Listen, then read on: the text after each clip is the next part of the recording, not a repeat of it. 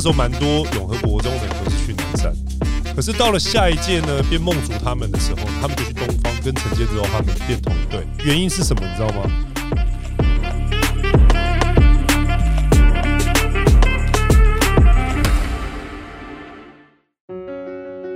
感谢本集由习清文教基金会赞助播出，用爱实践学习的梦想，为偏向孩童的成长带来最及时的守护，给予最贴切的关爱，在这最需要的时候，都有习青基金会的陪伴。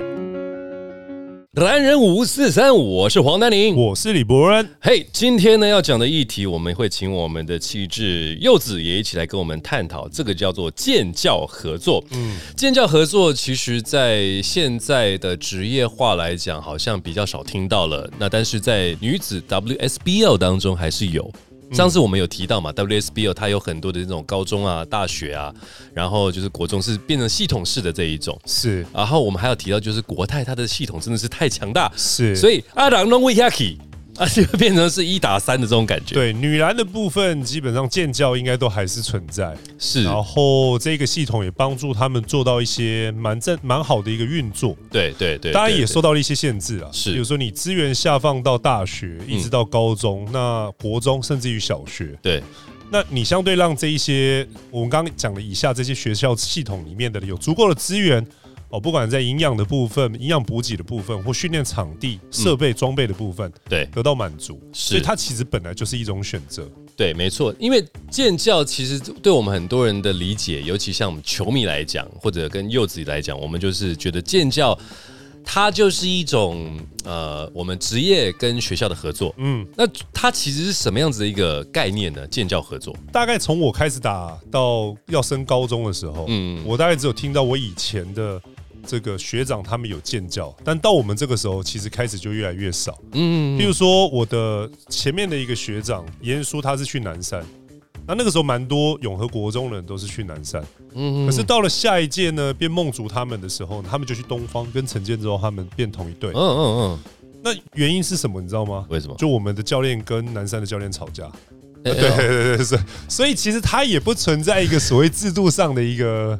在职业上不应该说，在那个篮球上面来讲，人这种事情还是比较多过于对。有有时候就是高中教练跟国中教练的交情，嗯，哦，大学教练跟高中教练的交情是。哎，大家以前就是一个。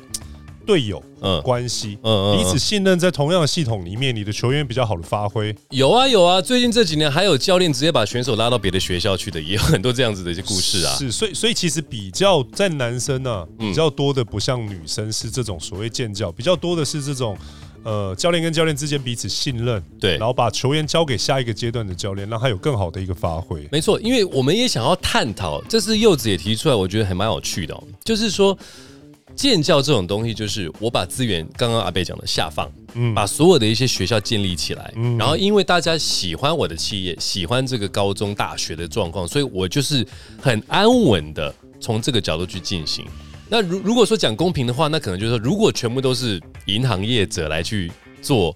这个球队的话，哎，那好像合理，公家的可能合理。嗯，既然讲到这个这个我们所谓建教的话，它就是一层一层嘛，从最大的母企业一直往下到大学、高中，一层一层往下走。嗯，但其实从小学、国中到高中，因为他读的学校的差异性不大，嗯，都国因素嘛，是，所以到这个系统都没有问题。国小、国中、高中没有什么太大的问题，但一往上走就有大学，大学就有科系的差异性，公私立学校的一个差异性。对，这时候家长就有他自己自主。主性的一个选择，以前可能还没有那样子的概念。以前以前都读体育系比较多，是哦，对对。现在有非体育系，有正大，有我们学校台艺大这种出来，嗯，就会有不同的一个系统。嗯嗯嗯。在往上走，大学在往上升的时候，哎，你有以前可能就是公卖局、台银、北市银都是公家的，对，差异性也不大。嗯。但是现在不一样，你有民营的富邦，是。有中信金控，对。对，那你也有台银这种球队，还有台皮，对，所以家长他又又又是觉得小孩子这是人生上的一个选择，所以他也要去不一样的地方，所以最高两个层级的科系差异性跟它的公司属性差异性，嗯，造成了这个没有办法去做到一个往下延伸的一个状况。对，而且如果说是以建教来讲，会变成是不是就是说我是冠军队？我我这一季冠军，但因为我的我的建教的选手是很好，我下一届拿到的还是类似像状元这么好的选手？就是弱队他会不会越弱，然后强队会越强这种概念？建教的优点就是在女生身上、女篮身上可以发发生的，就是向下扎根这件事情做得很好。对，所以国际成绩自然就变得非常好。嗯，但是建教合作的缺点就是你刚刚讲的，如果就是你的系统里面大部分的好球员都被你吸引走了，嗯，那你比赛到最高层级的可被预测性就变得很高。是啊，那预测性一变高，就是大家最不乐见的比赛，最好是不知道谁输赢嘛。那这个以柚子来讲的话，你为什么觉得建教合作这些话题是很有趣？你认为来讲好与不好？我以前的同学很多都是建教合作的关系，在未来找到工作，就像是他可能读了高职或是专科学校，嗯，你说在不同职业上面是吗？还是说，就例如说他是餐饮科的同学，然后他在可能快要毕业前，他去企业，企业提供一个实习机会，哇，这个其实常有的，常有常有，呃比方说航空啦。啊，旅游业啊，甚至医疗也有，就是医院跟那个医学系他们建教合作是比较。那借由这个实习机会，他在毕业之后，呃，企业如果觉得哎这个。这个人不错，那就是直接投入职业的环境这样。但是这个跟体育好像也会会有一点不太一样的一个职业生涯的规划嘛，对不对？嗯，蛮多的。就是我觉得第一个就是他去的公司差异性其实可能比较大一点点。对，而且球员也不大会在某一个公司待很久，他可能会转队。啊，对对对，他他也会有所谓不同公司给他的这个条件不一样啊。对，所以如果你不小心太早跟对方谈成了一个条件，那可能对你未来来讲，像。球员常喜欢签二加一。哦，二加一。合约其实大部分经纪人出来就是希望你签二加一，嗯嗯，那加一最好是球员选项，嗯，大家最怕的是签五年合约，嗯，那像刚刚柚子讲的这种建教的关系，其实都比较容易在一个单位待五年以上，甚至到退休嘛，甚至到退休，你不能说啊，我今这这一次那个金教合作到鼎泰丰去。鼎泰丰还帮我一个签约仪式，可能也没有了。然后我在那边另外一个，比方说这个什么排骨店就把我挖走，然后我还帮做个记者会，就说我被挖过去，就是他比较好像不太一样哦。他这个篮球，他的第一个生涯比较比较短，那第二个他也不像是。像是说，我可以在那边有一个劳健保或者相关的一种概念，它是一个体育项，是一个比较特殊的一个赛制。嗯，体育确实是一个比较呃，如果真要参加竞技运动职业化，对它其实是小众了。你说说，我们即便现在有十二支球队，嗯，一队抓十二个本土，嗯，其实你也就是一两百个人而已。没错，你就就算棒球好了，我们现在有六支球队加起来。你你能够超过一千人以上吗？好像没有，没有，所以这些人其实是小众啊。是小众呢？那在近几年篮球热的过程当中，其实大家当然希望从这个行业里面去得到尊重，或得到比较好的一个待遇啊。如果这样的话，建教合作，它不一定是球员，他可能是球团的行政相关，他可以建教合作。是他这个反而就比较。成立合理。是，因为我们现在看到台湾的建教合作，除了女篮之外，男子的好像以前有，现在好像就比很难再运作了。其以前有，以前有啊，你以前有，现在比较少。这这个就我就要想到，其实应该比较像是 环境的条件问题。嗯，在比我大个几岁的的学长，他们那个时候可能哎打职业也不会有太多的一个薪水。对。然后呢，他们就希望说，哎，是不是从国中的时候就开始领营养金？嗯嗯嗯，啊，他们就会去跟有这个高中谈好，说那以后我来你这边，然后高中就领可能台银或谁给的营养金。对对对对。所以他们就是可能从国中的营养或者是生活上就被照料。了解。但那个时候的条件可能是打篮球的最后的薪水不会太多。嗯。那随着市场慢慢变大了以后，大家当然希望有机会有更好的发展，他不会希望在高中或是。大学的时候被绑住是，而而而且我们就我大学的教练角度来讲，嗯，我们其实也不大愿意跟我们网上的人建教，嗯，对，因为因为你会影响到我招募，了解，对，假设我跟某一个单位去做一个建教合作，哎，可是我下面有这么多的一个 HBO 的高中球队，嗯，他就跟你讲说，那支球队不是我想去的，那我不要去你台一大。意识开始在提升的时候，意识开始提升的时候，其实关键你讲到一个重点，其实其实里面最大的关键重点是意识提升，是不是？对。如果说柚子你是南部的小朋友，但是你想要到台北的球队去打。你可能就不会去一三七了吧？就不考虑了，呃，是不是？所以，所以是啊，是啊，意思，你就会觉得说，那我是不是在那个地方，我最后只能在高雄打球？对，现在就是有很多的这种呃，男篮跟女篮也有相关的这种建教合作的名单呐。那柚子，你知道有哪一些？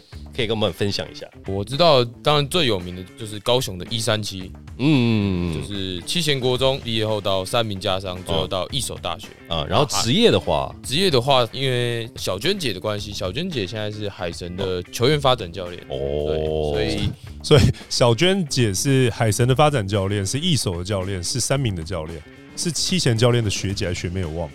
所以他就是，所以他就变成是一三七嘛。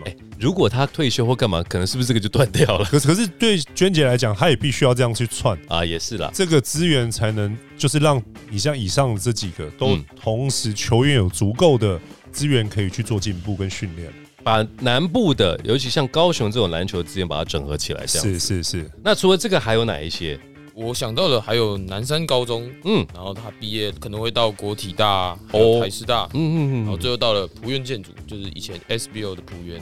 现在的 Plus D 的领航员，这个这就是柚子刚刚讲的碰碰嘛，他就是虽然可能是人，但是就是他就在这个系统成长这样子，对，这是比较安心的这种概念。他这个比较像是浦原里面有蛮多球员是南山的啦，嗯，或教练呢，对对对，那中间刚好就找了一个国体大或台师大，对，阶段性的去做一个串联了，对。可是后来也会遇到一些问题，就是你毕竟最后还是要选秀。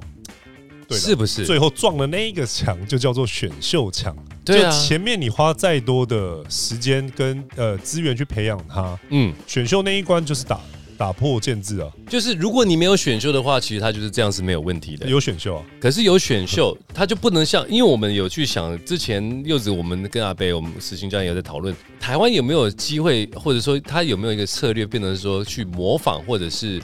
参考欧洲的足球俱乐部这种概念，嗯，但那种东西好像跟台湾的职业篮球不太一样了。我们的文化本来好像就比较像是美式，哎，我觉得台湾的思维跟方向都比较像美式，不像欧系的那种俱乐部。是。对，在中国的 CBA 比较像是俱乐部。制哦，是这样的，他们比较是欧系，靠欧系那种俱乐部，但台湾比较走美式风格，所以。我们大部分的思维，最后那一个地方都叫选秀，包含女生现在这个系统里面，有人觉得好，有人觉得不好，但是大家还是希望他走向美式的选秀。对啊，对啊，对，所以所以只要撞到选秀的那一个墙，其实这种所谓俱乐部制或者是培养制都会比较困难。因为只要遇到选秀，我觉得建教这件事情就他就不是说有没有考量机会，而是他不成立了。对对，是不是想要也不行啊？就是你好，我我我我培养你那么久。但是我是冠军队伍，我怎么可以还拿到状元签呢？不行啊，不行啊！我的选手培养的他可能是好很强的，他可能就被选走了。嗯，那这个其实，在市场上算合理吗？那未来怎么样，就是让学生跟学校有更好的资源？因为是资源不足，我们才出这种建教的东西。中场休息时间，为你带来最温暖的习青文教基金会。习青基金会长期关怀彰化地区的偏乡小学。陪伴孩子们一起面对，不管是在课业上或是生活上遇到的问题，培养孩子们走出教室以外的知识和兴趣，创造出多元的学习环境。从二零零六年开始，每年都与秀传医疗体系共同举办“秀爱传情耶诞圆梦计划”，十六年来已经送出了一万六千份礼物，实现无数弱势与身障朋友的愿望。我们刚刚讲到，就是说资源不足才会有逐步下放，去满足每个阶层他所需求。对，但现在第一个，不管大学、高中，甚至于国中，哦，第一个家长会能力很强。对，哦，家长能力强，他可以提供这一些装备跟训练。对，他也有对下一关他要去什么样的大学有自主的想法。是。第二个部分，现在企业也愿意直接赞助一些中学，嗯，或者是大学。没错。所以横向资源满足的情况之下，纵向的资源。其实可能相对它的存在利弊就会不一样，但如果你横向资源是不足的，是纵向资源就变得很重要。现在在企业还有就是校友回归支持赞助，然后去提升自己母校的这种风气越来越强了。其实我们就这样讲，简单讲一语就可以讲破。嗯，雄鹰的横向资源。比你的纵任何的一个纵向资源好，谢谢大家收听，拜拜。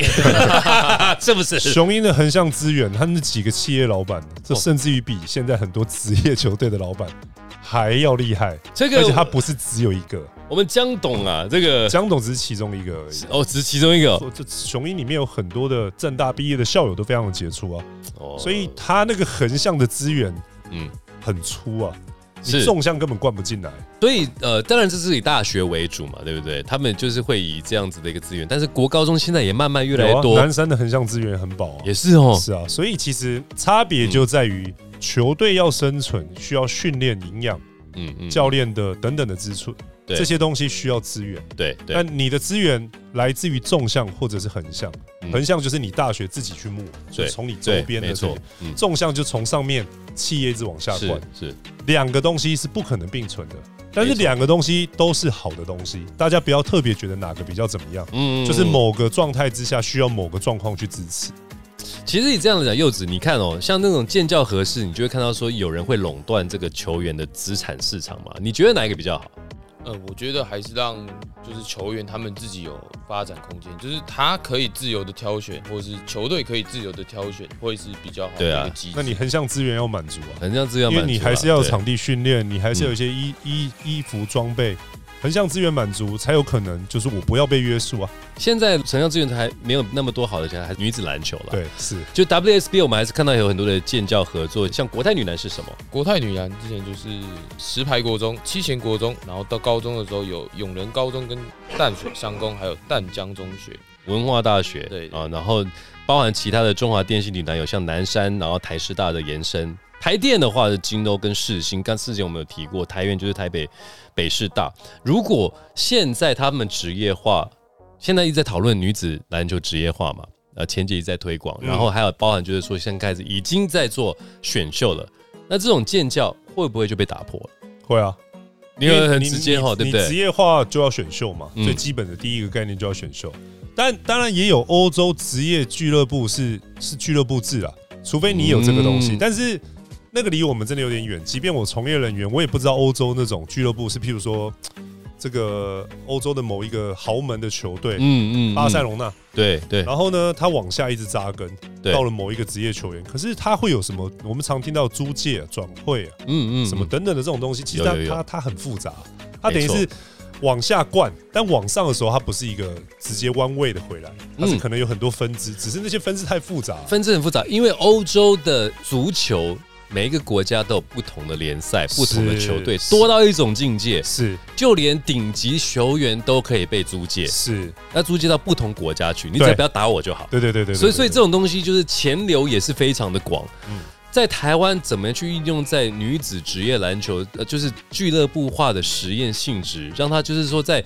纵向不能没有之的前提之下，横向尽量去找寻的这个过程当中可以做，我觉得可以评估看看。女篮真的就是，我觉得也没有不要去这么绝对的要寻求某一个方式，嗯，他们应该是要去复合式，我们常讲复合式，对，滚动式调整的去找到一个比较符合。他们的一个方法是，那当然，如果说像黄丹妮，我都是球迷嘛。我如果我支持的一个球队，他是弱队，那这种竞争方式，我永远都是弱队的话，我其实已心有不甘呐。是，是不是说，哎啊，那状元不是该我的吗？这种感觉是，除非你来做交易哦，那种感觉是 OK。回回头就是竞赛的观赏最有价值的地方，就是它的不可被预测性。是哦，对对对。但是建教这件事情比较有可能产生的。被预测性，嗯，可被预测性会比较高，因因为其实你真的可以，你你你你从国泰往下算的那几个大学跟高中对。的冠军数量，跟应该跟他的母队是成正比，成正比的，对，这个等于，而且他的资源就知道说这些都是我的地盘，我投了我也心安，不会被他拿走这样子。是是。所以这个概念来讲的话，我觉得还是一个大家评估的。那但是因为我们台湾的职业男子篮球发展的非常蓬勃，嗯，再回到建教已经是不太可能。他他有走过这一步，有走过吗？台银啊？什么？他们也有有走过这一步，嗯，对。所以它是一个进程，只是大家现在用现在的眼光看。同一个时间轴去看这些事情，但其实没有，它其实是有进程在走，有些东西走的比较慢而已。对，所以建教合作其实跟欧洲俱乐部这种足球式的是不太一样的。那我想问一个，因为我对男篮比较熟，那如果像很多能人的毕业会去践行，那这样算是一种建教合作的方式？后期这已经算后期了，能人是因为小杨哥的关系，那小杨哥因为有戴玉龙，然后有带能人，嗯，对，所以践行是后来成立了以后，因为梦竹有在能人当过教练，嗯，所以他是因为其实回过头都是教练的关系，嗯，就是教练跟教练彼此之间在同一个系统里面，我交代给下一个人照顾，很多都是这样。所以是因为人的关系，把这些学校跟企业连接在一起。是教练跟教练的关系，教练跟，所以我每次都问石青说，为什么人都要给紫薇？对，每对你每次你去南山比完赛，你就跟石青讲说，反正你都给紫薇啊，紫薇你好朋友啊，因为紫薇在正大嘛，嗯。很自然你就会发现很多南山的在在正大，但是并不是。他们有建教合作，是因为紫薇跟石青比较好，所以有时候我觉得是建教合作，其实是人与人之间的连结，人跟人之间的建教合作，人与人之间的建教合作，对情感的建教合作，对了，所以所以当然就是说，我们会希望说，不管垂直还是纵纵横轴，都是希望我们球队跟球员在这个选材啊，还有就是学校的过程当中，是有资源能够去培养选手的。嗯，然后如果说刚刚有提到说建教的话，我是真的觉得球队里面的行政、行销啊什么等等是可以跟学校来建教。嗯，这个反而就像是柚子刚刚提到的餐厅类的那种，它是我可以在那边待个几年都没有问题。嗯，我觉得是这个还比较好一点。对，这个产业会越来越庞大，竞技运动只是那个火车头。就是有人打比赛，所有东西都要动起来。哎，你看哦，像那种三对三，像那种杯赛，是不是需要那种计分人员？需不需要裁判？对，那些其实会，你是职业球员不会去打那种杯赛，可是他们还是有。工作上面的需求的，那每个周末打比赛就以随便一场比赛，十五个球员，十五个球员，三十个加教练团各五个，嗯，四十个到五十个人，嗯，那你看哦，一万五千个人进来，从外面的梳理交通的，一直到进去里面卖东西，是多少的人？多少人啊？是啊，对，所以其实你讲的没错，还有很多的产业，很多产业，包含就是说，我们希望这个国外来的这个洋将啊，身体能够被照顾到，所以一万五千多人可以心情好一点的 这种医护照顾。医护照顾是啊，是不是？然后像是危机处理、公关等等，他们其实都是在体育界这种特殊产业当中，那种竞技的工作人员之外，所有的人都需要。我们在看 NBA 的时候，球员旁边哦，大家仔细看总教练的右手边，嗯。到后面一排全部都穿制服，对，这些将近十五个人到二十个人，就是所谓的 NBA 的制服组。嗯，那里面有体能的，有防护的，对，营养师等等的一大堆东西，还有 video team。是，所以其实台湾是这样，台湾大概只进步到两到三个人。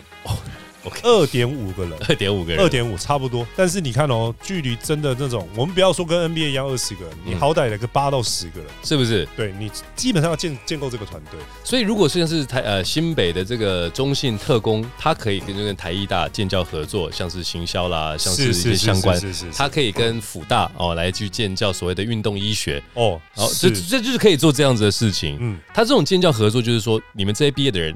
首选就可以来我这个球队，而且就像你刚刚讲的，医疗也好，行销也好，你等于在大三、大四，他就可以提早去做到一些建教前面的实习嘛。嗯，我们现在都讲求实习。对，那运动这个东西就不在此限，因为他们不能大四的时候叫他先去哪一支球队打个金，而且还会被罚钱呢。没有这种事情。对了，所以他这个环节也不达成建教能更好的一个状况。如果我们是以美系的话。NBA 说你提早现在招募，你可能被罚钱。你连你连你连无偿的，而且呃无偿的载他呃一段路都不行哦都不行啊！你不能载他哦，你不能载他，就是说，哎，我载你一段路二十分钟，然后我不收你的钱。那这个这在 NBA 也是不行的，为什么？怕在那个车子里面讲讲些没有，他就觉得说你不能就是无缘无故提供提供他的这些不付费的东西啊。以前到底是发生什么事情这么严格？是，那所以这种这种其实也可以可以让所有听众朋友们大概知道一下，尤其像柚子这种热血好奇的啊年轻人，我们会知道就是说建教合作曾经出现，但是在未来。